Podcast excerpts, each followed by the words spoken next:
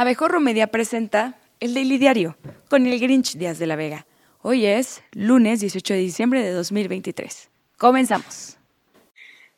¡Buen día, grupo! ¡Ay, qué actitud! Ni yo que soy el Grinch. Estoy de ese humor, jóvenes.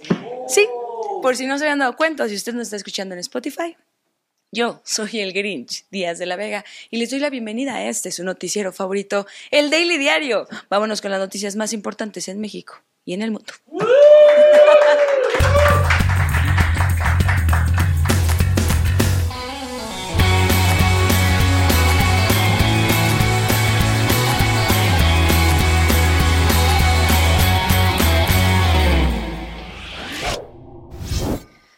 Tras la renuncia voluntaria de Reyes Rodríguez Mondragón, Mónica Soto, abogada y una de las personificaciones menos conocidas de la España, ya es presidenta del Tribunal Electoral. Su designación contó con tres votos a favor de los magistrados Felipe de la Mata Pizaña, Felipe Alfredo Fuentes Barrera y la misma Mónica Soto, los mismos tres que en las últimas semanas iniciaron la guerra de chismógrafos para sacar a Reyes. En contra votaron el recién pateado y la que ya habían pateado anteriormente, Janino Talora Malasis, que ni siquiera se dignó ir a decirles, huelan mi shampoo. Y solo participó por videollamada. Yo mejor así de lejitos para que no se me pegue lo estúpida, dijo. Tras dos semanas de crisis en el tribunal y a pesar de su renuncia, Rodríguez Mondragón aún presidió la sesión ordinaria del Pleno el viernes, solo para poder incluir en el orden del día un punto que dijera cumplirles su, su capricho a los tres babosos estos. Sobre el tema, la precandidata presidencial de la Alianza Fuerza y Corazón por México, Xochitl Gálvez, expresó su falta de confianza en el Tribunal Electoral y declaró que necesitamos un tribunal fuerte. Y es que si va a perder por millones de votos, luego ¿quién va a hacer el recuento? Gálvez afirmó que no tendrá plena confianza en la institución hasta observar cómo actúan los magistrados. Mal por el tribunal eh, tener conflictos a esas alturas. A mí lo que hoy no me genera es confianza. La verdad, yo este, no tengo toda la confianza hasta no ver cómo van a actuar los magistrados. Y si a usted le preocupa lo que está sucediendo en el Tribunal Electoral, tranquile. Recuerde que todavía tenemos al INE, que por cierto también está atravesando su propia crisis. Oh, que la.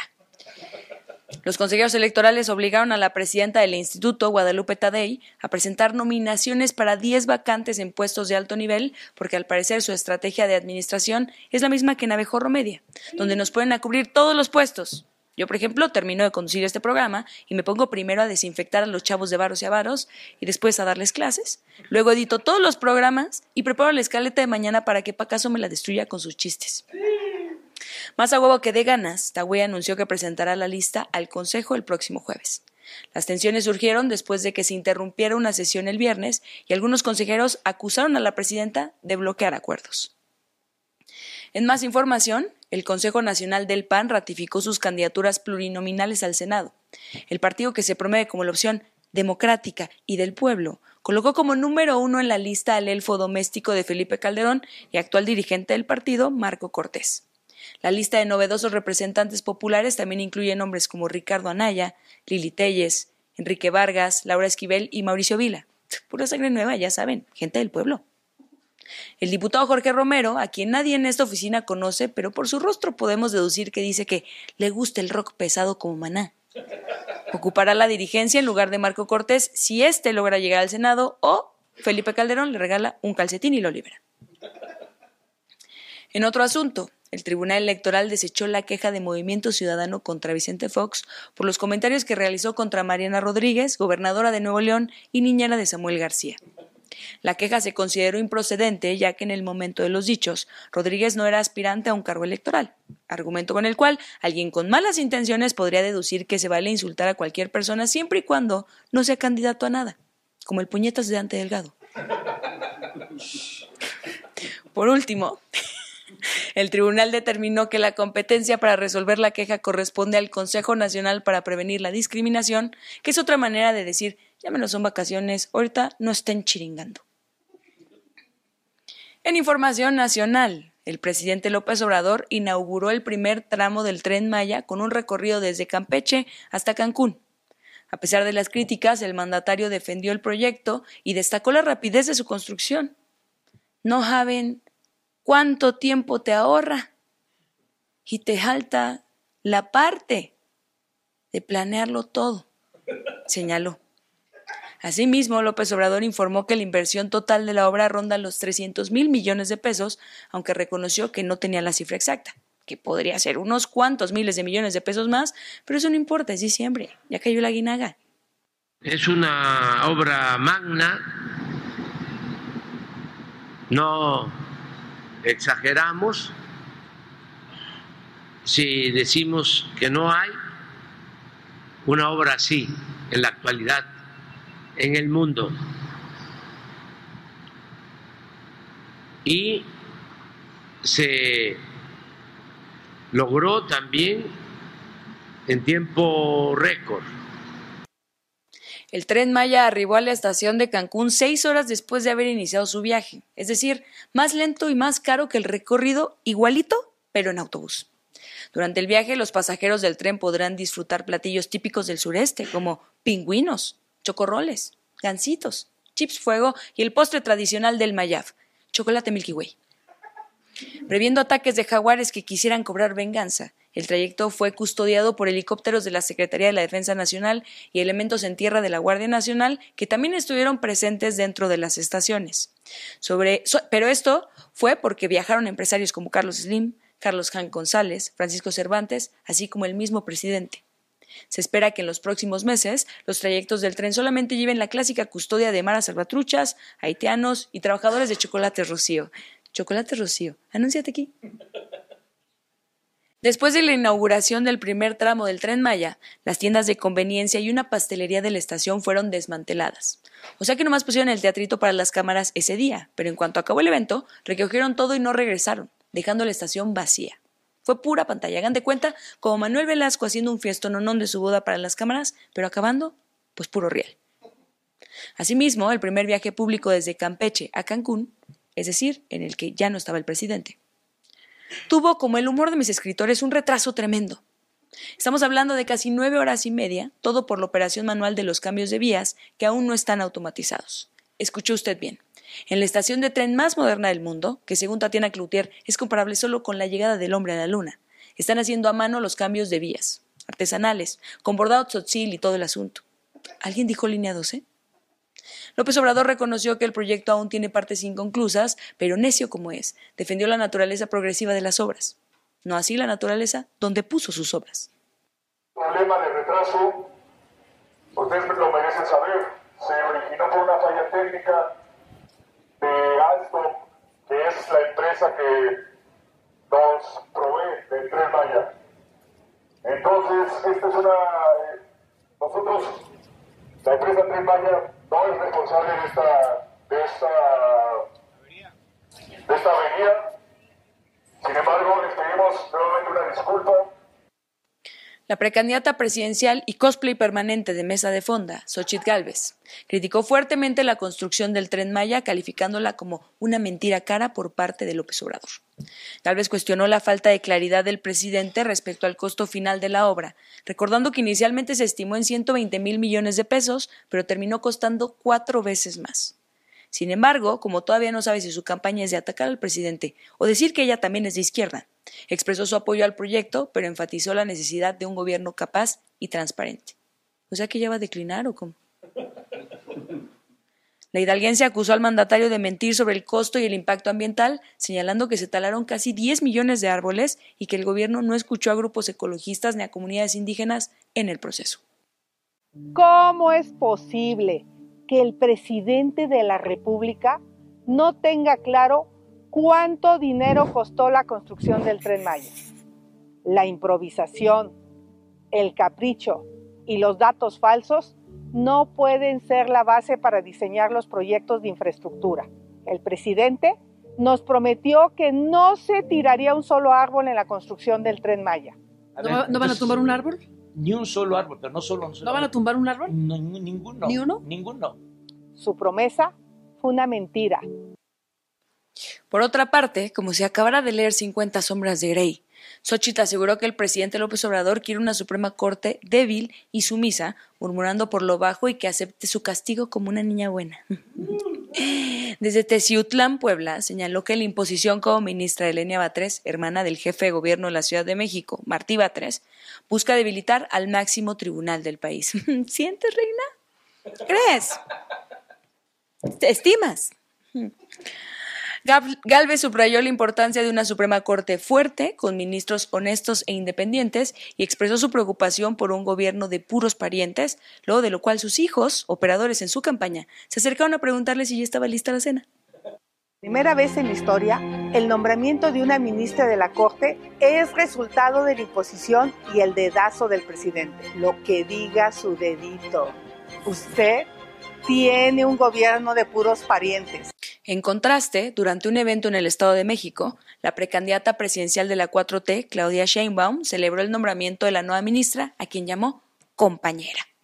A pesar de críticas sobre la parcialidad de Batres hacia los morenistas, como prista en los 70s, Sheinbaum celebró su llegada y aplaudió su relación con el partido oficial. Ayer propuso una mujer de primera en la Suprema Corte de Justicia de la Nación, a nuestra compañera Lenia Batres, y digo compañera con orgullo. Es una mujer honesta, decente, que va a defender los derechos y la justicia para el pueblo de México y para la nación. El esposo de Mariana Rodríguez, Samuel García, anunció que demandará a diputados locales del PRI y PAN por presuntas reformas ilegales, abuso de autoridad y sobre todo por no querer hacerle caso a pesar de ser más güerito que ellos y que según su mamá es el caballerito más guapo de todo Nuevo León. A través de redes sociales calificó a los legisladores como brutos, trogloditas y cobardes. Los acusó de usurpación de funciones al intentar nombrar a su gabinete y controlar funcionarios estatales, cosa que la Suprema Corte ya le había aclarado que es perfectamente legal. García advirtió que no permitirá la intervención de estos partidos en su administración y como si aún estuviera en campaña, criticó a los dirigentes nacionales del PRI, PAN y a la precandidata Xochitl Gálvez, acusándolos de favorecer a ciertos medios y atacarlo constantemente. Bueno, pues les digo que no, que van a ser denunciados penalmente y van a tener serias consecuencias por votar leyes que ni leen y por votar a lo tonto por órdenes de Alito y Marquito, hoy, hoy, por votar en consigna, sin saber lo que votan porque no leen, es más, me atrevo a decir que no han escrito un párrafo Word en su vida porque no les da. Hoy están en serios problemas y vamos a actuar hasta las últimas consecuencias el dirigente del PRI, Alejandro Alito Moreno, señaló que el gobernador de Nuevo León no puede torcer la ley a su antojo y lo calificó como un personaje payaso en la política nacional, cosa que debe calar mucho cuando proviene de alguien que con tanto botox parece estar hecho con globos. El líder del tricolor respondió a las amenazas del gobernador recordando la salida de García de la candidatura presidencial y lo acusó de ser una mezcla de los peores vicios políticos cosa que debe de calar mucho cuando proviene de alguien que es una mezcla de los peores aceites para carro. En otros temas, la Dirección General de Epidemiología informó que la variante JN1 de SARS-CoV-2, o sea, de COVID, conocida como pirola, fue detectada en la Ciudad de México. Yo siempre lo digo, aguas con la pirola. La pirola nunca. Pirola aquí jamás. Vacunadísima.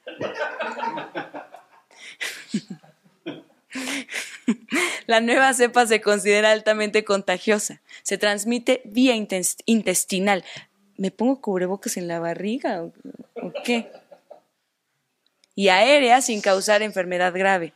Los síntomas incluyen dolor de garganta, congestión, estornudos, tos, unas pantimedias lonati, dolor de cabeza, afonía, dolores musculares, pérdida de olfato y fiebre. Autoridades de salud instaron a la población a mantener medidas preventivas como el uso de cubrebocas, lavado de manos, aislamiento y consultar a un médico ante cualquier síntoma. O sea, hacer lo contrario de lo que López Gatel pueda recomendar.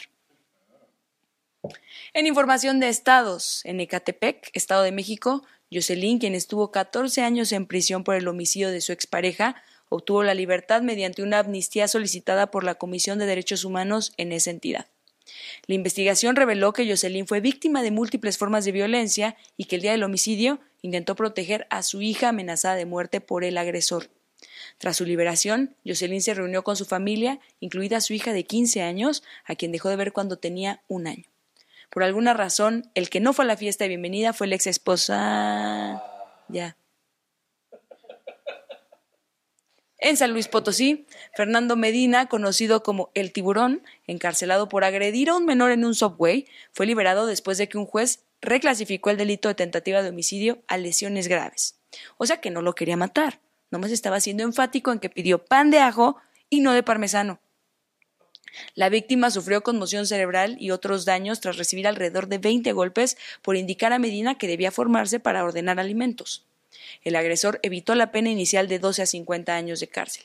Se le impusieron medidas como la reparación del daño, no acercarse al joven agredido, la prohibición de cambiar de residencia y de ahora en adelante solo pedir por Rappi.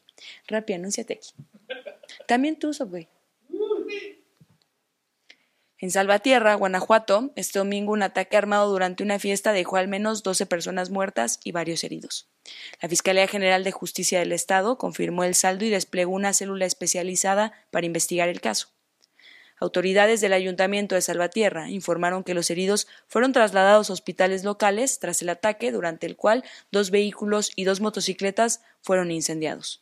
Desde la comodidad de las redes sociales, el alcalde de Salvatierra, Germán Cervantes, condenó el hecho y se ofreció a colaborar con las autoridades para detener con tuitazos a los responsables del multihomicidio. En información internacional, en Canadá, un brote de salmonela causó la muerte de seis personas y 53 hospitalizaciones. El contagio está vinculado a melones procedentes de México. ¿A poco Kareli Ruiz fue a Canadá? Autoridades identificaron estos melones como la probable fuente del brote que afecta principalmente a personas menores de 5 años o mayores de 65. Además, la misma cepa genética de salmonela está relacionada con un brote en Estados Unidos. Sin tener muchos temas de los cuales quejarse y ahora aparentemente experta en melones, Xochitl Gálvez acusó que la crisis por salmonela se debe a la irresponsabilidad del gobierno mexicano por haber quitado recursos al Servicio Nacional de Sanidad, Inocuidad y calidad agroalimentaria, la Senacica. ¿Y saben qué problema tenemos? Que hoy Estados Unidos y Canadá están acusando a México de ser los responsables de la muerte de ciudadanos por melón contaminado. El problema que tenemos es que le quitaron 3 mil millones de pesos al Senacica. 3 mil millones. En Buenos Aires, Argentina, fuertes rachas de vientos dejaron al menos 13 muertos durante un evento deportivo en el club bahiense cuando se derrumbó el techo. Las autoridades calificaron la situación como catastrófica. En otras noticias, seis personas trabajaron en este guion y ni una fue capaz de googlear de cuál evento deportivo estamos hablando. La ciudad experimentó cortes de luz y caídas de árboles. El presidente Javier Milei expresó condolencias, anunció la colaboración del Gabinete Nacional en la asistencia a las víctimas y el inicio de las labores de control de daños. Se dio a conocer el informe de la autopsia del actor Matthew Perry, conocido por su papel como Chandler en Friends y por su otro papel como Chandler en la reunión de Friends. El reporte reveló que los efectos agudos del consumo de ketamina, un anestésico, causó la muerte del actor. Además de la ketamina, hubo otros factores como ahogamiento y enfermedad de las arterias coronarias que contribuyeron a su muerte, misma que finalmente fue clasificada como un accidente. En los deportes, el América es campeón de la Apertura 2023 de la Liga MX. Claro que sí. Abuchenme, me vale. Tras ganarle la final por marcador global de 4-1 a Tigres, el equipo de Yayo, nuestro operador de audio. en la ida, en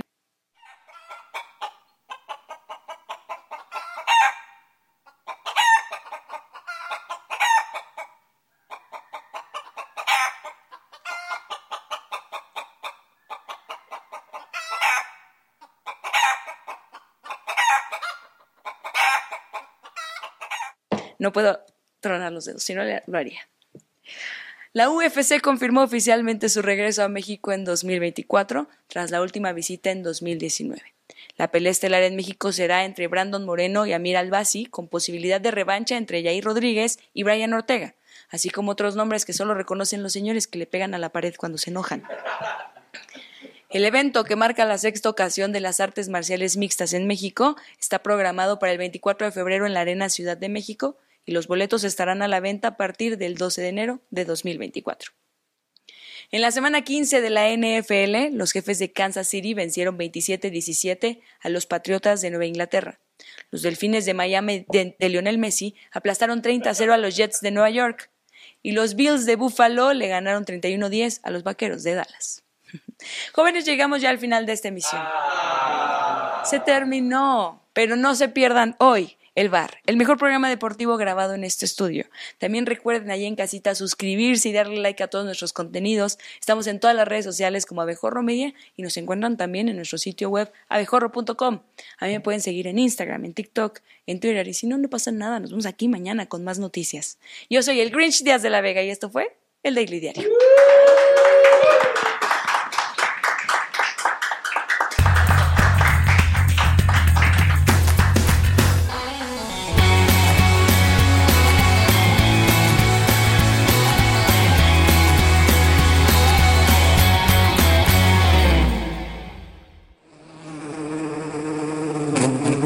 Esta fue una producción de Abejorro Media. No olvides suscribirte a este podcast, darnos 5 estrellas y compartirlo. Búscanos en todas las redes sociales como Abejorro Media.